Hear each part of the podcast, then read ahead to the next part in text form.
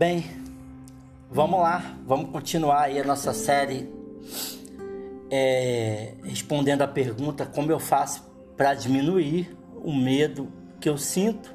Obviamente está se referindo ao medo excessivo. Quem tem ouvido aí os podcasts anteriores tem entendido, mas se você não ouviu nada e quiser ouvir daqui, não tem problema, pode ouvir daqui. Porém, eu já quero dar um aviso, né? Não só o pessoal do grupo do Filosofia, né? Do grupo do WhatsApp que está sempre acompanhando a gente, não só ao pessoal da página que também acessa os nossos podcasts e, e, e, e a você também que não segue a gente, mas é curioso, tá aí ouvindo. Eu queria te avisar uma coisa desde o início. Se você quer solução de questões, solução de problemas de forma rápida, é melhor você nem ouvir esse podcast. Esse podcast não é para você, esse podcast é para quem está afim de jogo, é para quem quer mudar, é para quem quer avançar, para quem quer viver melhor, para quem acredita que por intermédio da filosofia você pode viver melhor. Então, o podcast, eu já estou avisando desde o início, ele não vai ser um podcast curto. Se você quer moleza, você vai pegar um pote de gelatina e vai sentar a sua bunda em cima do pote ou em cima de um pudim, porque aí ficará mole, aqui não tem moleza. A gente vai ter que se debruçar sobre o tema, a gente vai ter que adentrar na filosofia para a gente entender, tá? Já tem aí uns podcasts anteriores que vão ajudar muito a você entender essa questão do medo excessivo e, e do quanto ele paralisa você e o que, que você tem que fazer para tentar sair dele. Agora eu vou te dar a mão, você vai segurar a minha mão, eu vou segurar a sua e nós iremos juntos para uma outra jornada, uma jornada mais árdua, que é analisar esse tema sob uma outra ótica, tá? Então, na verdade, esses podcasts são chaves do castelo, vou usar aqui a expressão do meu querido e amado professor Clóvis de Barros Filho, são as chaves do castelo para que você possa se livrar do medo excessivo, ou se você não conseguir se livrar, que você pelo menos é, diminua, né? Que você é, sinta esse medo de uma forma menor, tá bom? Então, como eu já falei nos outros podcasts, é, se você entender o que é o medo, né, como esse conceito é criado, se você entender isso, usando a, razão, o raciocínio, pode ser que você se livre dele ou que você pelo menos diminua o que você sente em relação ao medo, tá? A gente precisa, a gente não vai adentrar muito nesse tema aqui, porque não dá tempo. Mas eu não posso deixar de falar com você sobre o que o Nietzsche pensa sobre responsabilidade, culpa e medo, tá? A gente vai ter que falar sobre isso, não tem como fugir, tá? E desde já, caso você queira é, entender melhor esse tema, você já pode comprar o livrinho Genealogia da Moral, Além do Bem e do Mal, Humano Demasiadamente Humano do Nietzsche, que ele vai trazer de uma forma bem legal essa questão do tema de responsabilidade, culpa e medo, tá? Então a gente vai começar falando sobre o que, que o Nietzsche pensa sobre a responsabilidade, a culpa e o medo, para que você tenha uma melhor compreensão do tema. Ok? Estamos conversados, então vamos lá. É, a primeira coisa que o Nietzsche deixa claro é que responsabilidade e culpa são criações humanas. Criações humanas por quê e para quê? A ideia de culpa e responsabilidade, ela é criada para gerar medo, porque o medo é utilizado como uma forma de controle. Foi? Beleza? Vou repetir. O medo é uma ferramenta de controle quem tem poder usa o medo para controlar as pessoas, ok? Então o que, que o Nietzsche vai dizer? Quem tem poder ou seja, pessoas poderosas, que são poucas, elas usam o medo para controlar as massas, controlar multidões. O medo é uma ferramenta de controle. Os mais fortes usam o medo para controlar os mais fracos. Ok? Então, vou dar um exemplo aqui bem rápido para você entender. O Estado diz que se você descumprir a regra X, você vai preso. O Estado é forte. Você consegue se livrar do Estado? Não. Para você ter uma casa, você paga tributo, né? Tem que pagar os tributos, tem que pagar o IPTU. Se você não pagar, o que, que vai acontecer?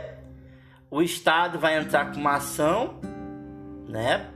Para executar a dívida. Se você não pagar, você perde a casa. Então, o Estado ele é poderoso. Então, como é que ele domina você? Ele cria leis e cada lei possui um encargo, possui uma responsabilidade. Então, se você cumpre a lei, tá tudo bem. Se você descumpre a lei, tá tudo ruim.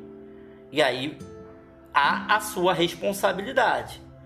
Quando você descumpre a lei, ou seja, você não arca com a sua responsabilidade, você se sente culpado. Poxa, não paguei o meu IPTU, vou perder minha casa. Perdendo minha casa, eu, minha mulher, meus filhos, a gente vai para a rua. Olha a culpa aí. Culpa e responsabilidade caminham juntos. Se não tem responsabilidade, não há como se gerar culpa. Culpa é um peso, eu tenho culpa, é um sentimento pesaroso por eu ter uma responsabilidade e não conseguir cumprir essa, essa responsabilidade. A regra descumprida gera culpa e toda culpa gera medo. Descumprir a regra estou me sentindo culpado, vou perder a casa e não sei o que fazer, estou com medo. Responsabilidade gera culpa que gera medo. Enquanto, enquanto eu tenho poder sobre você, enquanto eu tenho poder sobre você, eu te controlo por intermédio do medo. O Estado controla as pessoas por intermédio do medo. Então, o medo é uma ferramenta de controle. Só dei um exemplo do Estado, mas ele não está ele não tá atrelado só ao Estado. Tá ok? Só dei um exemplo. O medo é uma ferramenta de controle. Tá tudo bem? Quem tem poder sobre algo ou sobre outro controla por intermédio do medo. Eu estou dizendo que todo mundo que tem poder controla por intermédio do medo? Não. Mas em sua maioria, sim. Vamos dar mais exemplos para a gente entender e a gente poder avançar, ok? Então, você faz parte de um relacionamento tóxico, um relacionamento ruim. Eu controlo você. Eu falo assim para você: olha, é, você não está gostando do relacionamento? Se você terminar comigo, você acha que alguém vai te aceitar assim, do jeito que você é? Você acha que alguém vai te aguentar do jeito que você é? Olha, cuidado. É melhor você ficar comigo. Tudo bem que eu não sou lá essas coisas, mas enquanto você está comigo, você está bem. Porque se você terminar comigo, você não vai conseguir se relacionar com ninguém porque ninguém vai te aguentar e muito provavelmente você vai ficar sozinho ou sozinha para a vida toda. Então cuidado. Olha a forma de controle aí por intermédio do medo. O seu patrão fala assim para você: "Ah, é, você não está satisfeito aqui não, porque você ganha pouco, mas você acha que se você sair daqui, você vai arrumar emprego em outro lugar? Não vai não. O mercado está muito difícil a economia do país está muito difícil, está tudo muito difícil, está todo mundo desempregado. Você não viu os índices aí dos jornais, em todos os jornais? Está todo mundo desempregado. Se você sair daqui, você não vai conseguir emprego em outro local. E como é que vai ficar seu filho e sua mulher que depende de você? Aqui você é explorado e ganha pouco, mas aqui você tem um emprego. Se você sair, você não vai ter nada. O que você vai fazer? Você vai virar mendigo? Você vai pedir dinheiro na rua? Como é que você vai fazer? Olha o medo como forma de controle. O patrão tentando gerar medo do empregado para ele não sair de lá. Certo? Os próprios pais sobre os filhos: olha, filho, filha, se você não obedecer, se você não obedecer às minhas ordens, se você não obedecer tudo que eu estou colocando para você, o mundo vai te castigar. Cuidado, porque o mundo ensina. Olha o medo aí como forma de controle. Muito cuidado com o mundo. É melhor você ouvir o seu pai e a sua mãe, senão o mundo vai te castigar. A religião, olha, se você não conhecer a Jesus, se arrepender dos seus pecados e pedir perdão, você vai para o inferno. Cuidado, cuidado, porque aí depois que for para o inferno não tem como sair. Vai ficar lá queimando no fogo do inferno para sempre. Então, Deus é bom o tempo todo, o tempo todo Deus é bom, mas você tem que se arrepender, pedir perdão e amar a Deus. Se não, você vai para o inferno. A religião vai dizer para você. Vocês não lembram no tempo da Inquisição? Quem ousava discordar da religião ia para onde? Para fogueira. Quem quis comer do fruto proibido, o que, que aconteceu? Foi, perdeu lá as benesses do paraíso. O que. Ah, vamos lá, vamos continuar. Se você não apoiar o liberalismo econômico, nunca haverá riqueza e emprego para todos. O Brasil está assim porque o Brasil ele é um país de esquerda, mas quando a gente começar a apoiar as ideias é, é, econômicas liberais, as ideias do Adam Smith, é, as ideias de apoio a muitos dos ideais da direita, finalmente o Brasil vai enriquecer. Enquanto não apoiar, o Brasil vai ficar na pobreza. Cuidado! Ou o contrário. Se você não apoiar um Estado forte, um Estado que intervém, um Estado que faz, um, um Estado que, que, que, que valoriza o pobre, valoriza aquele que não tem é, é, é, capacidade financeira, o, o, pobre, se você não apoiar o Estado, o pobre nunca vai ter dignidade. Então a única forma do pobre ter dignidade é com um Estado forte, vai dizer, vão dizer os idealistas de esquerda. De novo, o medo. Vocês nunca viram quando uma pessoa fala assim para você: olha, não minta, não minta. Não minta, seja ético e moral, seja honesto. Do contrário, se você mentir, se você não for ético e você não for, não for moral, a vida vai te castigar. Por que, que as pessoas falam isso para você? Porque as pessoas querem que você seja, elas querem que você seja honesto, transparente o tempo todo. Quando, quanto mais honesto e transparente você for, mais controle você sofrerá. Quanto menos você falar e quanto mais você esconder, menos controlado você vai ser. Então, por isso que as pessoas gostam que você, que você seja transparente, para que elas possam controlar você. Porque quando elas sabem o que você está falando, elas exercem controle sobre você. Elas não querem que você minta, elas querem que você fale a verdade, claro, para que elas possam controlar você.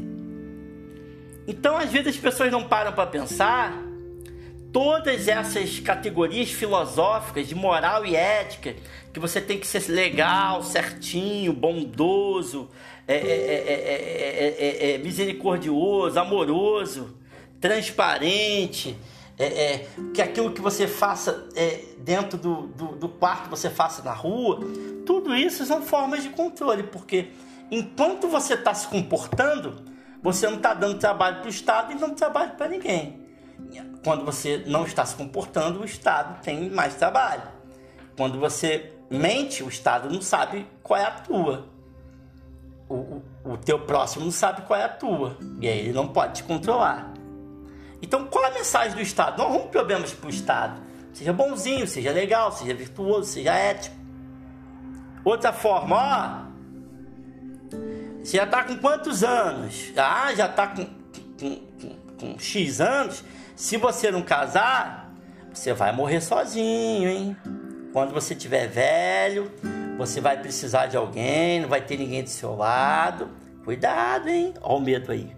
O medo como forma de controle. Cuidado, hein? Vai morrer sozinho?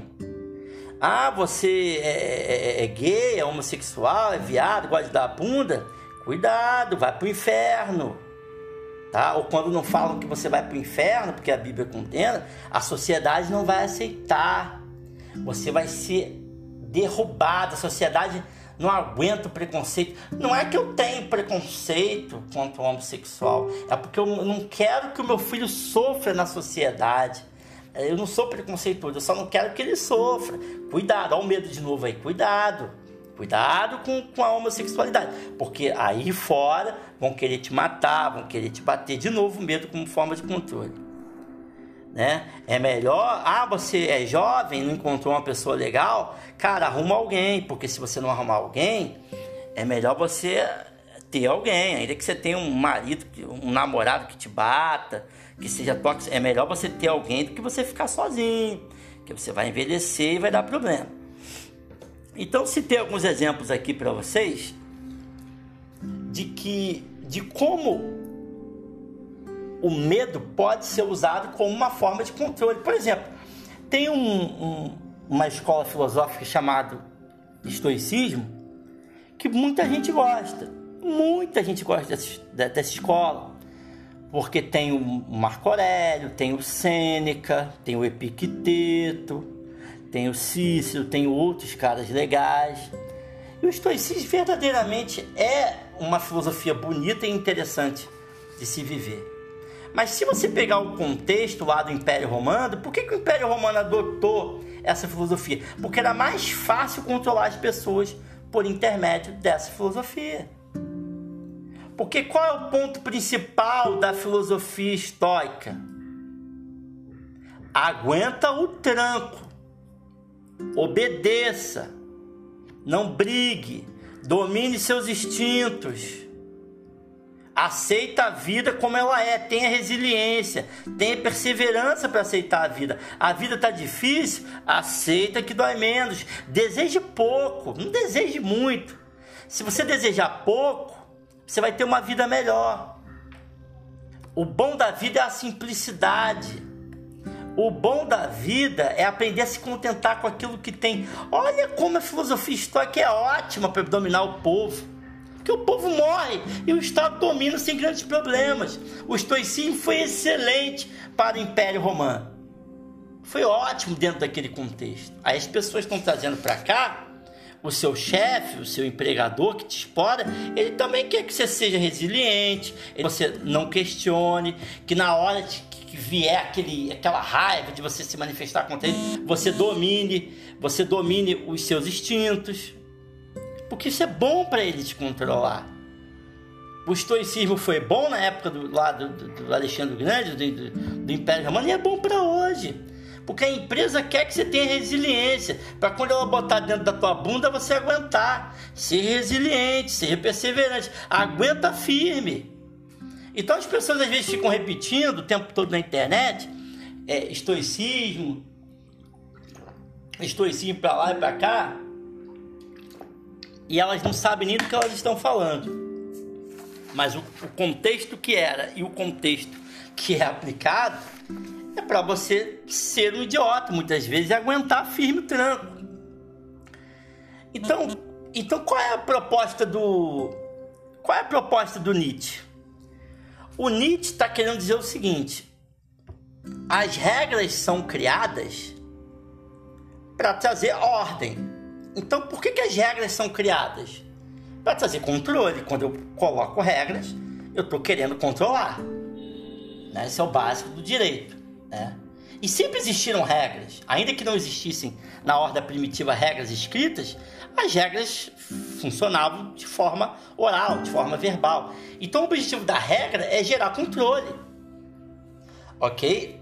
Então, a galera da época, sei lá, chamava lá o pajé, chamava lá um sacerdote, alguém que tinha algum contato lá com a natureza lá, o sacerdote falava, ó, é, sacerdote, a gente tem que criar umas regras aí, você é o cara que tem contato aí com as, com as divindades e a gente tá te escolhendo aí para você colocar umas regras aí e assim as regras começaram a surgir politicamente. Então o objetivo da regra é sempre político, é gerar ordem e gerar controle. E se você descumpre a regra, você tem uma punição. E se você descumpre, tem culpa. E você se sente culpado e você é punido. E você também tem medo de ser punido. Então uma coisa acaba levando a outra. É isso que o Nietzsche vai, vai dizer. Mas o Nietzsche quer sempre lembrar responsabilidade, culpa e medo não passam de invenções humanas. Se você entender que isso não passa de invenção humana, muito provavelmente você não mais será guiado pelo medo excessivo ou o seu medo excessivo vai diminuir e muito. Então, para o Nietzsche, quem, quem é livre para o Nietzsche? Quem tem liberdade para o Nietzsche? Não que o Nietzsche acreditasse numa liberdade, mas se a gente pudesse falar numa espécie de liberdade, já que não há, quem seria livre por Nietzsche? É aquele que vive sem culpa. É aquele que vive sem culpa, porque a culpa é uma criação humana. Eu vou dar sempre um exemplo que eu sempre dou, vou repetir aqui bem, bem rapidamente, que é sempre bom lembrar esse exemplo. Antigamente não tinha nenhuma lei, o cara podia ser casado e sair com quantas mulheres ele ele queria e assim ele fazia. Só que aí chegou lá na aldeia o Fábio Assunção da aldeia, né? E o Fábio Assunção tinha a mulher dele. Só que o Fábio Assunção, olho verde, muito bonitão, galanteador, não estava só satisfeito com a mulher dele. O Fábio Assunção, ele começou a querer pegar também a mulher do vizinho e não satisfeito em pegar a mulher do vizinho, pegou a mulher do outro vizinho. Daqui a pouco, o Fábio Assunção estava saindo com a mulher dele, mais 30 mulheres de 30 vizinhos. Isso causou um desconforto na aldeia. Aí os maridos revoltados foram lá falar lá com, com o pajé, lá com o sacerdote. Ô pajé, pelo amor de Deus, o cara tem a dele, tá pegando as nossas, tá ficando sem mulher, né? Como é que pode isso aí? Como é que vai, como é que vai ficar isso aí, Fábio Assunção? Oh, perdão. Como é que vai ficar isso aí, ô pajé? Aí o pajé, a gente tem que criar, a gente tem que se unir aí, criar uma lei para proibir. E aí, ah, então vamos criar uma lei aí. Qual vai ser a lei? Não cobiçarás a mulher do próximo. Não adulterarás. Quem cobiçar a mulher do próximo ou adulterar vai receber a pena X. E mata, morre, e aí ele vai parar de pegar. Aí daqui a pouco publica-se uma lei lá na aldeia, ó, a partir de hoje aqui, o pajé recebeu aqui uma uma visão aqui de Deus. Deus falou para ele, ele é o único aqui que tem contato com Deus, que não pode mais cobiçar a mulher do próximo e também não pode adulterar. Então é cada um com a sua, a ideia agora é monogâmica, quem descumprir vai pagar. Olha como olha como foi criada uma lei, porque né, a responsabilidade vem da lei. E uma vez descumprida a lei, gera culpa, e a culpa gerada nasce o medo. O Fábio Assunção teve que parar de sair com as mulheres, porque se ele saísse com as mulheres, ele ia se encrencar, ia ter que morrer. Só que o Fábio Assunção, ele, né, ele tinha seus instintos, já estava acostumado a sair com as 30, ele tinha dele e sair com as tendas. Então, o que, que o Fábio Assunção começou a fazer para não ser pego? Ele começou a sair com as mulheres escondido, né, no horário de madrugada, quando ninguém via, né? E aí ele ia saindo com as mulheres de madrugada, continuava cobiçando e adulterando, mas quando ele saía batia um peso na consciência. Pô, ninguém tá vendo mas eu tô descumprindo uma regra. O que, que ele estava sentindo? Culpa. Mas ele está sentindo culpa por quê? Ele está sentindo culpa porque foi criada uma regra. Se não tivesse a regra, ele não ia sentir culpa. Mas automaticamente ele está sentindo. Por quê? Porque ele está pegando as mulheres dos seus vizinhos, né? ele está cobiçando as mulheres, está adulterando. E mesmo não sendo pego, ele está sentindo culpa. O que, que o Nietzsche vai, vai dizer? Se não tivesse nenhuma regra, ele teria culpa? Aí, né, é uma retórica. Aí qual seria a resposta? Óbvio. Não, não teria culpa, porque se não tem regra, não tem responsabilidade. Se não tem responsabilidade, não tem culpa. E se não tem culpa, não tem medo. Então, o Fábio Assunção, ele estava se sentindo culpado, porque ele estava pegando as mulheres escondidas, e ele estava com medo de ser pego, porque se ele fosse pego, ele morreria. Olha que interessante, a regra gera responsabilidade, a responsabilidade gera culpa e a culpa gera medo. Eu não sei o que você está passando, você que está ouvindo o podcast nesse exato momento, mas muito do medo excessivo que você sente é decorrente de uma regra que gera responsabilidade, essa responsabilidade gera culpa e essa culpa gera medo. Olha, olha que interessante. Ah, mas os meus pais falaram que se eu fizesse isso aqui, isso aqui ia acontecer e agora eu não consigo fazer. Só que seus pais falaram merda.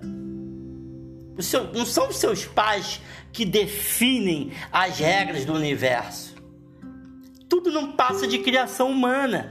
Então você está preso numa culpa que é oriunda. Você está preso, perdão, você está preso no medo que é oriundo da culpa e a culpa que é oriundo de uma regra. Mas toda regra é criação humana. Então às vezes você está paralisado num, num medo excessivo que não tem razão de existir, porque tudo é criação humana. Quem diz o que é certo e é errado é o ser humano. Quem diz o que é belo e é feio é o ser humano. Quem diz o que pode e não pode é o ser humano. Tudo vai dizer o Nietzsche. É criação humana. Então você está preso debaixo da égide de um medo excessivo. Você está preso debaixo de uma criação humana. Se você pegar a genealogia da moral e além do bem do mal do Nietzsche, você vai entender plenamente isso que eu estou falando para você. É tudo criação humana. Mas Michel, eu entendi que é criação humana, mas quem cria essas leis? Quem tem poder. Lembra que eu falei no início do podcast? Quem tem poder usa do medo para controlar. Então eu tenho poder. Eu vou dizer o que é certo e o que é errado e quem descumprir vai pagar. Eu estou gerando medo como uma forma de controle. Ok? Tudo é criação humana. Então, às vezes, você tem um medo excessivo e você está preso debaixo desse medo porque você não entendeu a sistemática. Você não entendeu a sistemática. Mas pode ser, preste atenção, pode ser que quando você entenda, o seu medo se dissipe. O seu medo excessivo se dissipe. O Nietzsche vai dizer: nós somos matéria. Eu e você somos matéria. A única coisa que temos é a nossa natureza. Devemos viver de acordo com ela. E não negar os nossos prazeres com medo de ir para o inferno, com medo de ser punido pelo Estado, com medo de ser punido pela instituição A, B, C. Não. Você é matéria e a sua matéria é a sua própria natureza. Você vai negar a sua própria natureza? Eu vou tirar o peixe do aquário e botar no chão, ele vai morrer. Eu vou tirar o peixe d'água e jogar no chão, ele vai morrer. Ele, ele, ele, a natureza dele pede para que ele viva dentro da água. O que a sua natureza está lhe pedindo e você está negando? Você vai morrer. Você vai morrer, você já está morrendo. Como diria o Zaratustra, lá no, no, no livro do Nietzsche, é apenas um corpo se movendo. A alma já morreu há muito tempo, não há alma, é só um corpo que se move, porque você negou a vida. Então, muito da culpa e do medo que você tem são advindos, são oriundos de criações humanas. humanas que falam para você que se você não fizer isso, não fizer aquilo, cuidado, você vai pagar, você vai ter um problema. Se você não largar o, seu marido que te espanca, você vai ficar sozinha para sempre. Ele vai te matar, ele vai te perseguir, ele é violento. Isso é um medo. Medo gerado por quem tem poder para controlar. Ok? Então, para o Nietzsche, para o Nietzsche, é, como é que eu consigo viver bem? Como é que eu consigo ser livre, entre aspas, quando eu vivo sem culpa? Porque se tudo é criação humana, se todas as leis são criações humanas, todas as responsabilidades são criações humanas, toda culpa é uma criação humana e todo medo não passa de uma criação humana. Por isso que lá no podcast eu digo, o medo é uma ilusão. E é. Tudo é uma criação humana.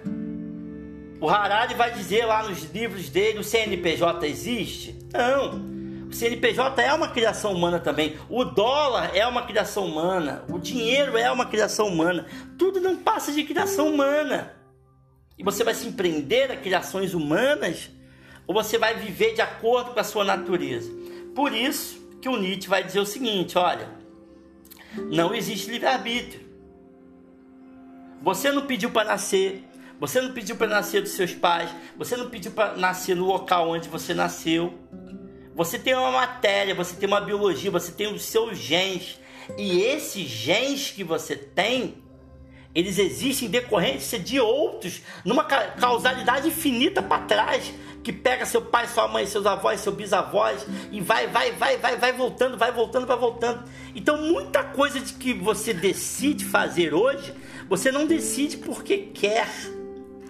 Existem já estudos científicos, isso já foi pacificado na ciência, de que a maioria das suas decisões não passam pelo seu consciente.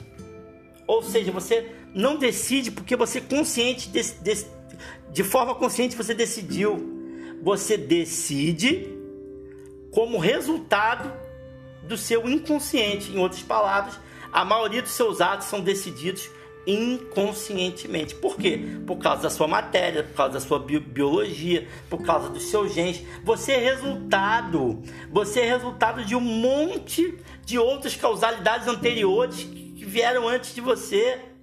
Recentemente foi descoberta uma pesquisa onde uma mulher fechou o olho e ela, e ela é recentíssimo isso, ela conseguiu, numa sessão psicológica lá, descrever situações do Egito Antigo.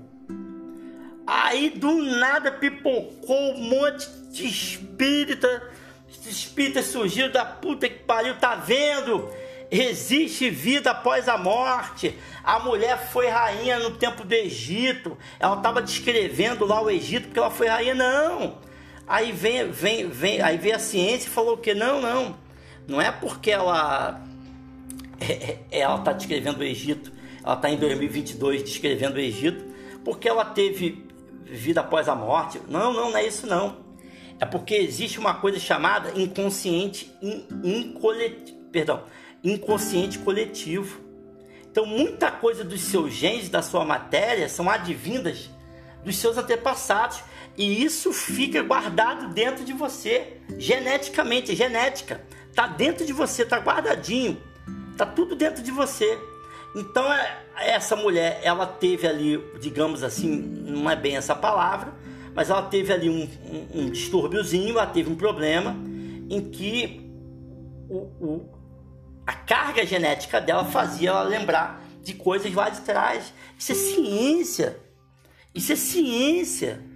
E ela não lembra dessas coisas do Egito com detalhes porque ela, é, por, por causa do espiritismo, porque ela teve outras vidas. Não. Isso é carga genética. Isso é um funcionamento de carga genética que faz ela se lembrar isso nasceu com os avós, os antepassados, é, lá de trás, e foi plantado dentro da matéria dela. Por isso que ela tem essa memória no cérebro. Ok? Então, senhores, é, não é mole não. É, tudo que você faz, a maioria, a maioria esmagadora das suas atitudes, elas não se dão porque você escolheu agir, mas se dão por causa do seu inconsciente, por causa da matéria que você é constituído. Então o que, que o Nietzsche quer dizer com isso? Você não tem livre-arbítrio, mas você vai ter um pouco de liberdade quando você se desprender da culpa. Por isso que o Nietzsche batia sempre na tecla. Não decida com base em religiões. Não decida com base em partidos políticos, ideologias políticas. Mas o, o espírito livre, vai dizer o Nietzsche, é aquele que tenta, na medida do possível, viver sem culpa, sem ser guiado por isso. Ele tenta, na medida do possível, ser guiado por, consigo mesmo. Porque você já está lascado, você tem aí tua genética, tem aí as coisas que você fez. Mas para o Nietzsche, se você for guiado por isso, você já está já, já, já tá sendo, já tá tendo um pouco de liberdade. E o mais fundamental, livre para o Nietzsche é quem não é guiado por culpa. Porque religião, partidos políticos, é, é, é, é, grupos ideológicos, eles querem incutir em você culpa. Eles querem controlar você por intermédio da culpa. O Nietzsche vai dizer: se você se livrar disso, você já é considerado um espírito livre. Ok? Por isso que o Nietzsche também ele, ele dizia algo do tipo: ninguém deve ser julgado por outrem e ninguém deve se julgar, porque tudo que eu faço, eu não faço por causa da minha vontade consciente daquilo que faço, mas faço porque sou resultado daquilo que foi feito e que eu só vou conseguir entender observando a causalidade daquilo que foi feito. Então, como é que eu vou entender o Michel? Entendendo o pai e a mãe do Michel, entendendo o pai a mãe do pai a mãe do Michel, e assim eu vou retornando, porque tudo isso me fez. A minha matéria é feita de tudo isso. Então eu não faço por uma vontade única e livre que, que brota no meu cérebro assim, ah, conscientemente eu vou fazer isso. Não. Eu sou resultado. Então, quando que eu vou conseguir me livrar do medo excessivo, segundo o Nietzsche? Quando eu entender que a culpa, a responsabilidade e o medo não passam de criações humanas visando me controlar. Você, eu não sei o que você está passando, mas você pode ter certeza que muito do medo que você tem, você tem porque pessoas querem controlar você. É isso. Pessoas querem controlar você. Quando tem marketing na televisão, o marketing quer controlar você. A publicidade na televisão, compre, faça, são formas de controle. Se você não tiver o carro X, você vai ser excluído, olha o medo aí. Se você não tiver a roupa X, você vai ser excluído, olha o medo aí. Se você não agir assim ou não agir assado, olha o medo aí. Tem que agir. Tudo é dinheiro. Se você não, se você não sair para o restaurante no final de semana, tá errado. A vida é uma só, a gente tem que gastar, a gente tem que comer. Mas quem disse que viver significa comer e gastar? Eu não posso viver e aproveitar a vida do meu sofá, vendo Rock in Rio da, da minha TV. Eu também estou aproveitando a vida. Nem vou beber água agora, olha aqui, ó. Ah, que delícia, beber água. Eu não aproveito a vida bebendo água? O medo, senhores, é uma ferramenta de controle. Se você entender que medo, culpa e responsabilidade são criações humanas, e você se livrar disso de uma vez por todas, você terá um pouquinho mais de liberdade, segundo Nietzsche. Entendendo as coisas, quando falarem para você que se você sair do emprego você não vai arrumar outro, você vai rir. Ah, se você terminar esse relacionamento eu não vou arrumar outro, você vai rir. Que tudo não passa de criação humana. Então, se é para ser guiado, se é para ser se é para ser guiado por uma criação humana, eu serei guiado, vai dizer o Michel de Montaigne, pelas minhas próprias regras. Eu crio minhas regras e eu me guio e tá tudo bem. Tá bom? Eu vou parar por aqui. Eu acho que tá bem claro. Se você não entendeu, você vai pegar o podcast, vai voltar do início e vai entender com certeza, porque mais didático e mais claro é impossível, né? Se você ainda assim não entender, você, né, é, corra atrás que você vai entender, mas eu tenho certeza que você vai entender. Você entendeu nesse podcast que o medo é uma forma de controle, o medo é uma criação humana, entendendo que ele é uma forma de controle, entendendo que ele é uma criação humana, tendo essa sacada por intermédio da razão, você vai conseguir se livrar dele, ou se não conseguir se livrar desse medo excessivo, você vai conseguir pelo menos diminuir o, o, o, que esse medo, né? Uma diminuição desse medo. Você vai ter uma diminuição desse medo, você vai conseguir viver melhor. Tá bom? Eu sou Michel Castro Ferreira. Segue lá a página no Instagram, Filosofia para a Vida Toda. A gente também tem um grupo do WhatsApp. Chama lá no Instagram que a gente tem todos os detalhes lá. Um beijo, valeu, até a próxima.